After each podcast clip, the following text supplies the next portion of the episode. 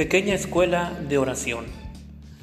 En esta ocasión te comparto otros dos elementos que pueden ayudarnos a seguir creciendo en nuestra vida de oración y perseverar en ella. Número 3. Tómate tiempo para orar.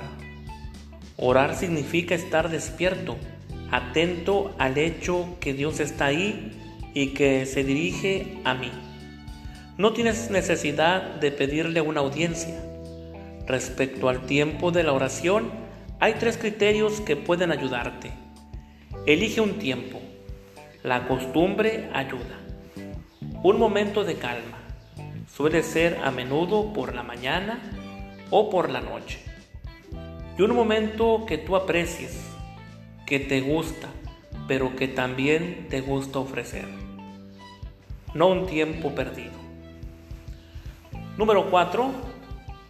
Prepara bien el lugar. El lugar en que oras influye en tu oración. Por eso, búscate un lugar en el que puedas rezar bien. Para algunos será al pie de su cama o en su oficina. Otros se prepararán un rincón que les facilite la oración, que se les recuerde y les invite a ella. Puede haber en él un reclinatorio, un tapiz, un icono o un cuadro, una lámpara, la Biblia o un misal.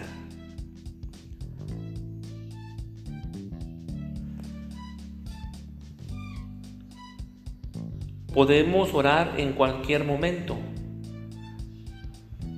Sé bien que podemos, pero sospecho que los que no rezan a horas fijas oran pocas veces.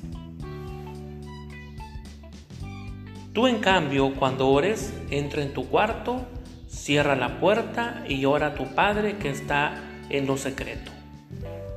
Mateo capítulo 6, versículo 6.